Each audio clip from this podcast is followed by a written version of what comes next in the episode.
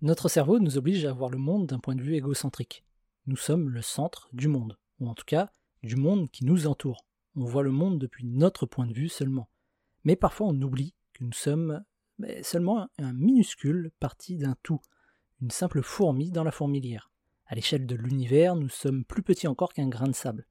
Et on aimerait pouvoir tout contrôler. C'est même ce que nous promettent beaucoup de coachs depuis plusieurs années, reprendre le contrôle de nos vies.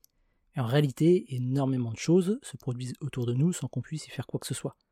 On a parfois plus l'impression d'être spectateur du monde qui nous entoure, plutôt qu'acteur de celui-ci. Au mieux, on a le rôle d'un figurant ou d'un personnage secondaire. Mais à cause de ce rôle de figurant, on a vite tendance à se victimiser dès qu'il se produit un bouleversement dans nos vies pro ou perso. Combien de fois j'ai pu entendre si j'ai rendu le dossier en retard, bien c'est parce que machin ne m'a pas envoyé le document dont j'avais besoin, je ne pouvais pas savoir, j'ai pas eu l'info, donc j'ai rien fait. Si je suis arrivé en retard, c'est pas de ma faute, c'est parce qu'il y avait des travaux sur la route ou un embouteillage. Et on dirait entendre un enfant. C'est pas moi, c'est les autres.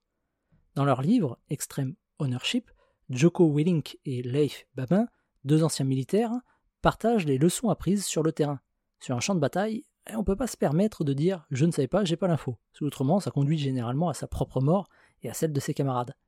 La solution qu'ils ont adoptée, c'est une responsabilité extrême.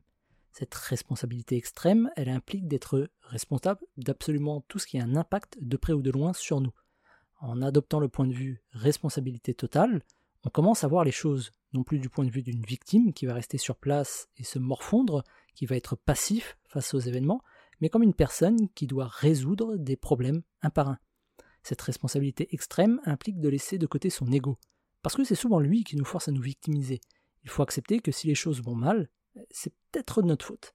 Si je délègue une tâche à une personne, que cette tâche elle est mal réalisée, c'est pas forcément de la faute de la personne qui travaille mal. C'est peut-être parce que j'ai simplement mal expliqué ce que j'attendais d'elle. Ou alors c'est peut-être parce que j'ai choisi la mauvaise personne pour le job et j'ai pas été suffisamment vigilant lors de l'entretien d'embauche. Mais dans tous les cas, c'est de ma faute.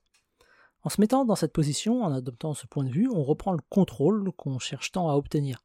On a le choix de nos décisions, à nous de les assumer ensuite, qu'elles soient bonnes ou mauvaises, à nous d'assumer avoir pris telle ou telle décision et de ne pas en avoir pris d'autres.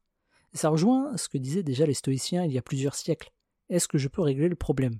Oui, alors je le règle. Non, et eh alors j'attends que ça passe sans me plaindre, parce que se plaindre changera absolument rien.